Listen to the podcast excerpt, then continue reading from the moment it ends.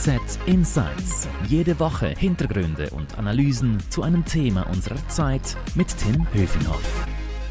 Hallo und herzlich willkommen. Ich begrüße meine HZ-Kollegen Melanie Loos und Andreas Günthert. Hallo Tim. Hallo Tim. Wir reden heute im Podcast über Amazon. Jeff Bezos steuerte eine der erfolgreichsten Online-Firmen aller Zeiten. Doch mit diesem steigenden Erfolg, da wird natürlich auch die Kritik an Amazon immer härter. Ist Amazon mittlerweile zu groß für diese Welt? Darüber wollen wir reden. Und äh, dass Amazon super erfolgreich ist, das wissen wir ja schon lange. Und dass Amazon auch viel Kritik bekommt, das wissen wir auch. Hat denn der Ärger, Melanie, die Kritik jetzt an äh, Amazon eine neue Dimension oder wo, wo stehen wir jetzt? Also in der Corona-Krise hat Amazon ja extrem profitiert. Äh, die Umsätze sind um 40 Prozent hochgegangen äh, im zweiten Quartal. Und ähm, ja, auch mit Aktie entsprechend im Höhenflug und äh, Jeff Bezos Vermögen wird immer größer, äh, der ohnehin schon reichste Mann der Welt. Und demgegenüber äh, gab es ja auch viel, also bekannt sind ja schon auch seit längerem die schlechten Arbeitsbedingungen bei Amazon. Aber was jetzt in der Krise sich gezeigt hat, also äh, Mitarbeiter, die überwacht werden, äh, die klagen über unzureichende äh, Gesundheits- und Sicherheits- äh, oder Schutzmaßnahmen. Und all diese Kritik äh, erstickt Amazon äh, im Keim. Und ähm, ja, ich denke, insofern hat das wirklich eine neue Dimension bekommen. Okay. Äh, Andreas, woran liegt das, dass wir jetzt so eine neue Dimension haben? Die Arbeitnehmerseite ist die eine, denke ich mal. Die andere ist einfach diese unglaubliche Dominanz, die Amazon in den großen Märkten hat, plus diese Datenspur, die der Jeff Bezos immer perfekter auswertet. Also da gibt es schon viele Bedenken drüber, ist dieses Amazon nicht zu groß für diese Welt? Hm. Melanie, äh, bei allem Erfolg dieses Unternehmens, ist denn, ist denn diese Kritik überhaupt äh, jetzt berechtigt? Also es gibt ja viele, auch viele gute Seiten des Unternehmens.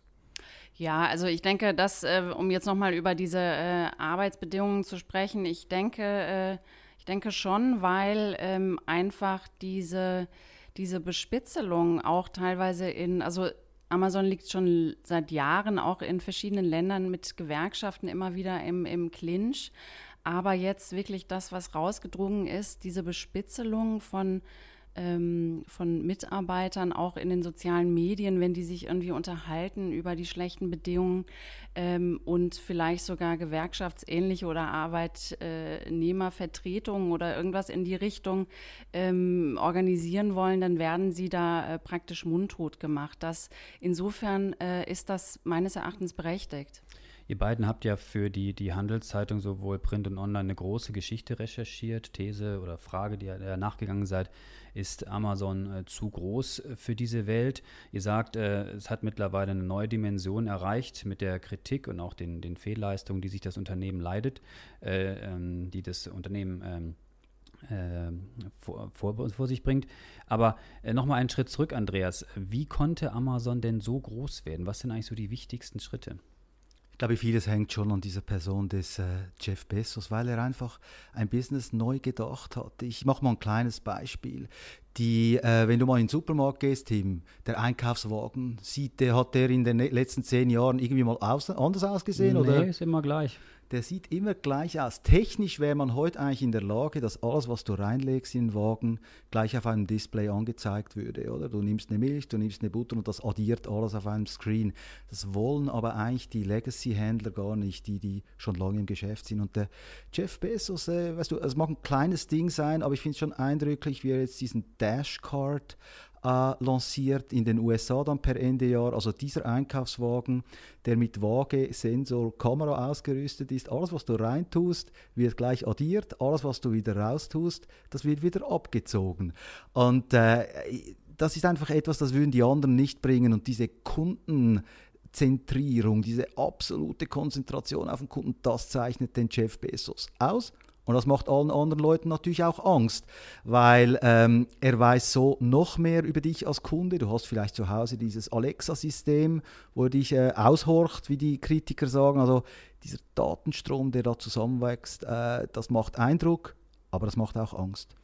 Also das Unternehmen ist ja super spannend, äh, wenn man überlegt, wie die gestartet haben, äh, als Buchhändler sozusagen mm, vor vielen genau. Jahren.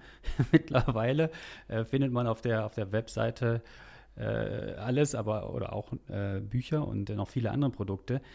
Wo tummeln die sich, Melanie, eigentlich sonst noch überall? Ihr habt ja gerade schon ein bisschen erzählt, dass äh, der, der Smart Speaker ist eines der, der Produkte. Was gibt es denn sonst mhm. noch? Weil das Angebot ist ja riesig. Mhm.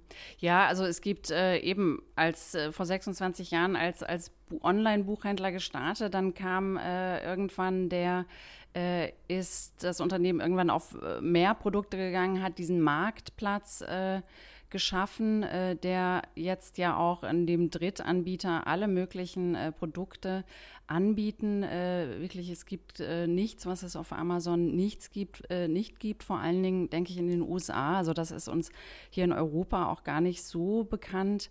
Ähm, und andere Produkte oder was dann so ein bisschen die Meilensteine waren, ähm, es gibt äh, mittlerweile eben, dann wurde äh, Echo, dieses Echo-System, dieses Lautsprechersystem, über das man Alexa, diese virtuelle Assistentin steuert, äh, eingeführt. Und mittlerweile gibt es da ähm, soll man das nicht nur zu Hause nutzen können, sondern eben auch unterwegs, also immer connected sein und immer äh, was bestellen können und immer, was weiß ich, irgendwelche Informationen abfragen können, nämlich per dem sogenannten Amazon Loop. Das ist ein Ring und dann gibt es auch das Ganze noch in Form einer Brille. Ähm, das sind so die, äh, so die Neuheiten, Gadgets, aber dann, äh, was gar nicht so bekannt ist, Cloud, äh, es gibt die, äh, das Cloud-Geschäft, in das äh, Amazon ganz groß eingestiegen ist und da mittlerweile wirklich auch größer ist als beispielsweise Microsoft. Damit sind sie super äh, unterwegs und genau, verdienen sehr viel genau. Geld. Und das ist die, äh, diese, diese Amazon Web Services, die wirklich auch gar nicht so viel zum Umsatz äh, beitragen, weil der natürlich äh, schwerpunktmäßig immer noch aus dem Onlinehandel kommt. Aber das ist sozusagen die Cash-Cow des Unternehmens. Also der, die bringen wirklich, äh, spülen ganz große Gewinne ein. Jetzt haben wir ein bisschen auch schon über, über Päckchen verschicken gesprochen. Während der Corona-Krise, Andreas, äh, haben wir bestellt, bestellt, bestellt, nicht nur bei Amazon, aber da haben die natürlich äh, rasend äh, profitiert, oder? Von, von, der, von der Krise sozusagen, dass die Leute nicht rausgehen konnten und eben online bestellt haben.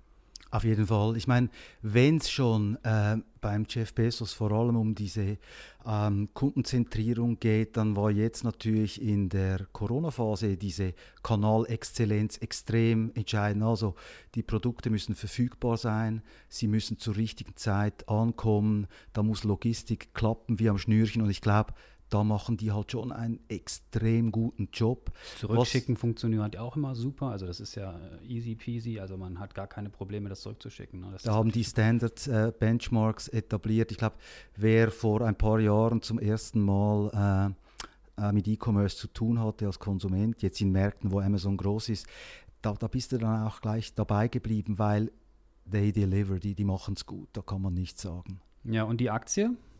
Die läuft auch gut, Melanie, oder? Ja, ja, die Aktie ist eben auch äh, seit Anfang des Jahres, also bedingt durch diesen Corona-Boom äh, im Höhenflug, hat um fast 70 Prozent äh, zugenommen, zugelegt. Also sagenhaft und äh, das Ganze hat, und also gut, in den letzten Tagen äh, sind ja die Tech-Aktien wieder etwas äh, nach unten gegangen, aber dennoch, also äh, Bezos, der natürlich der größte Anteilseigner an dem Unternehmen ist, hat äh, sein Vermögen, er war ja vorher schon der reichste Mann äh, oder Mensch auch der Welt, ähm, sein Vermögen wirklich in unglaubliche Höhen katapultiert, zeitweise über 200 Milliarden. Ähm, das ist der schon Wahnsinn. Darben. Der muss nicht da haben, genau.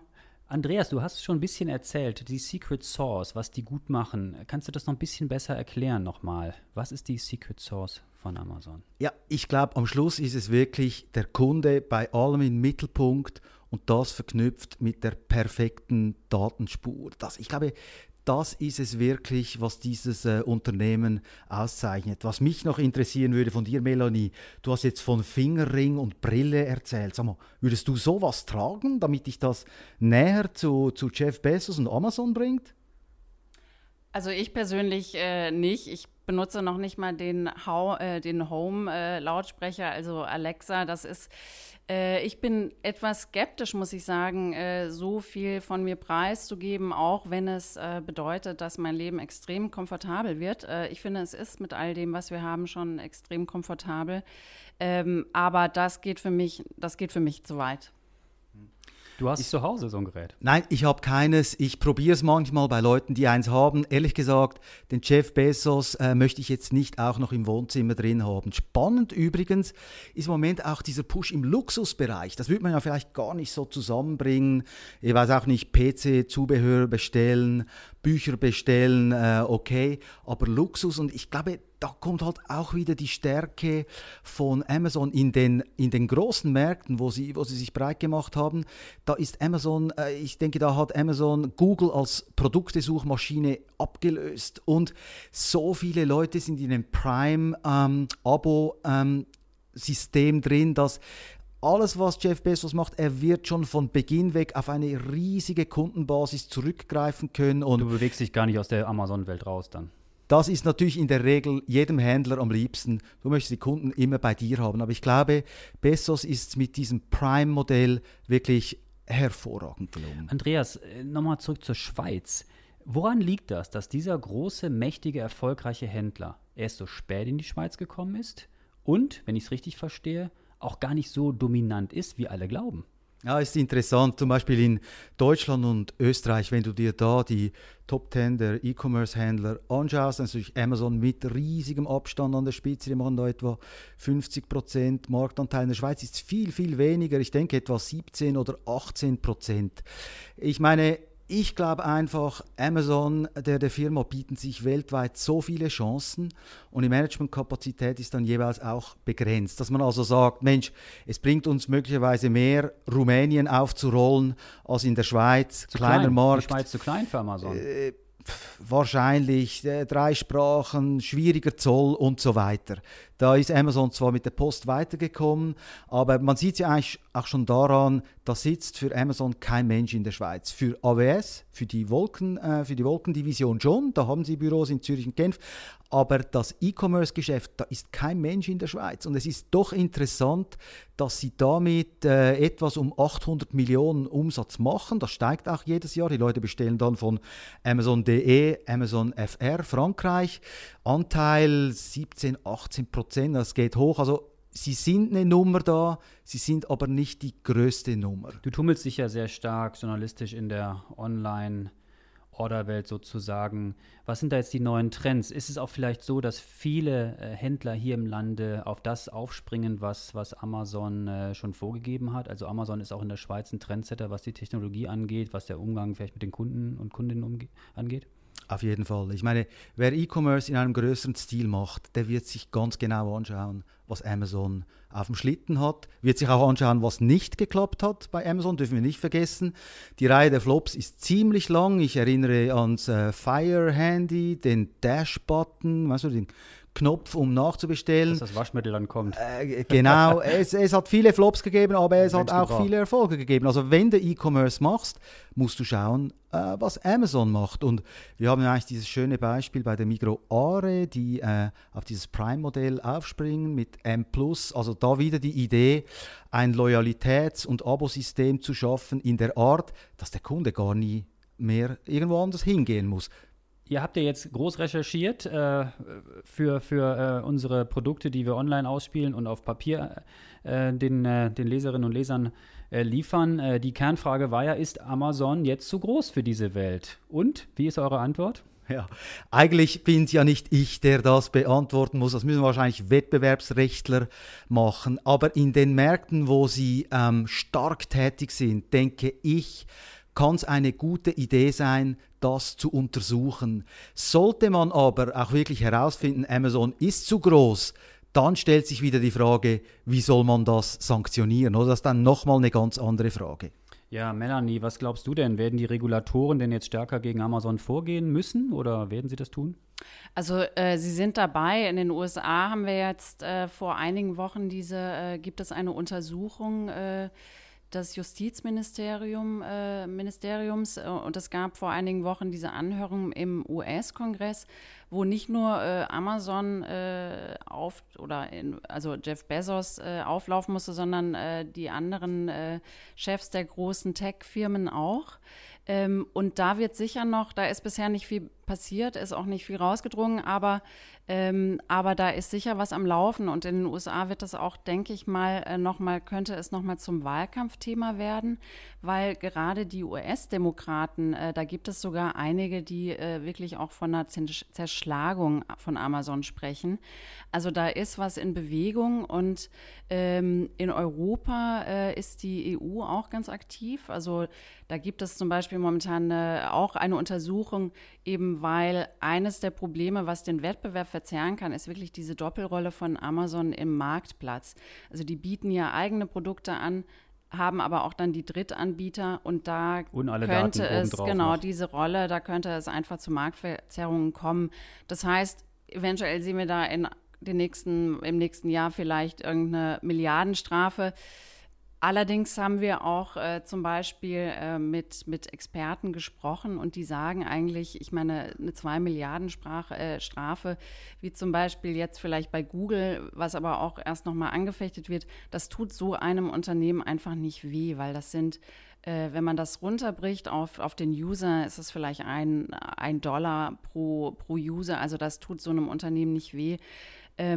Und eine letzte Sache vielleicht noch ganz interessant. Also die EU will auch die äh, Plattformen, digitale Plattformen stärker kontrollieren, macht so eine Art Grundgesetz, den Digital Services Act. Mhm. Also der wird ähm, eventuell in diesem Jahr äh, oder bis Ende des Jahres noch vorgelegt.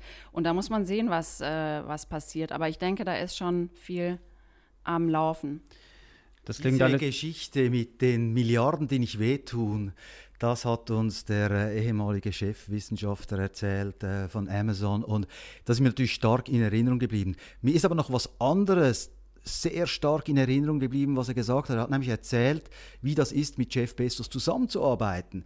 Und er hat etwas gesagt, ähm, ich meine, man kann jetzt von Bezos halten, was man will, aber das würde ich mir von jedem Chef wünschen. Er sagt nämlich, wenn du ins Büro gehst von Jeff Bezos und mit ihm sprichst, da kommst du nachher mit der doppelten Menge Energie wieder raus, wie du reingetragen hast. Und da muss ich jetzt sagen, Kritik hin oder her, Untersuchungen hin und her. Motivieren. Wenn das ein Chef schafft, pa, das ist was. Okay, ja, das, diese seine Leistungen sind äh, natürlich unbestritten. Äh, vielleicht am Ende unseres Podcasts schauen wir noch mal ein bisschen in die Zukunft. Andreas, wie sieht das Shoppen äh, der Zukunft aus? Äh, ich weiß, du bist ein Freund äh, von stationärem Handel, gehst gerne auf die Bahnhofstraße, lässt dich inspirieren. Jetzt haben wir die Corona-Zeit äh, und die Pandemie erlebt und wissen, wie das ist, auch die Vorteile des Online-Shopping zu genießen. Wie geht es weiter?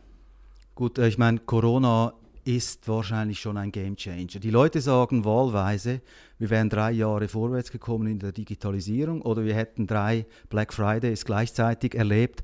Also der Online-Teil, der bleibt beim Non-Food hoch, wird vielleicht noch höher gehen, wird auch bei Food hochgehen. Da, da werden wir noch einige Innovationen sehen. Aber am Schluss muss ich sagen, Stand heute ist halt schon immer noch 80 bis 90 Prozent von allem, was wir einkaufen, das geht in der Regel offline. Also sollten wir auch nicht ganz vergessen. Aber um auf deine Frage zurückzukommen, war schon ein Game Changer, wird so weitergehen. Online bleibt wichtig, wird wichtiger werden. Melanie, du mehr Online-Shopper oder eher Offline-Shopper? Also beides würde ich sagen. Ich habe äh, ich mache beides. Also äh, viel Online-Shopping, äh, weil es einfach praktisch ist. Aber ich gehe auch gerne mal äh, in die Stadt und gehe ein bisschen bummeln. Gerade bei Büchern muss ich sagen, finde ich es schön, wenn man sich in einem Buchladen inspirieren lassen kann. Äh, und das kann man online äh, nicht so gut. Und da möchte ich auch nicht unbedingt nur von einem Algorithmus ähm, meine Buchvorschläge bekommen. Super, danke euch beiden für eure Insights. Alle Infos und Analysen zu Amazon und zum Online-Shopping, zum Offline-Shopping gibt es natürlich immer auf unserer Webseite handelszeitung.ch. Wenn Ihnen unser Podcast gefallen hat, dann freuen wir uns natürlich, wenn Sie uns abonnieren und weiterempfehlen. Danken möchten wir noch unserem Produzenten Carlo Ladi und ich möchte Werbung machen für die Podcasts meiner Kollegen. Da haben wir einmal HZ Upbeat, alles über Startups, das macht Stefan Meyer. Und ich möchte Werbung machen für den Podcast Schöne neue Arbeitswelt von dir, Melanie. Zum Schluss ähm, dann noch ein kleiner Aufruf, wenn Sie uns loben wollen oder tadeln, schreiben Sie uns doch einfach an podcast.handelszeitung.ch. Merci fürs Zuhören, bleiben Sie gesund. Melanie, Andreas, danke euch. Vielen Dank, tschüss. Tschüss, Tim. HZ Insights.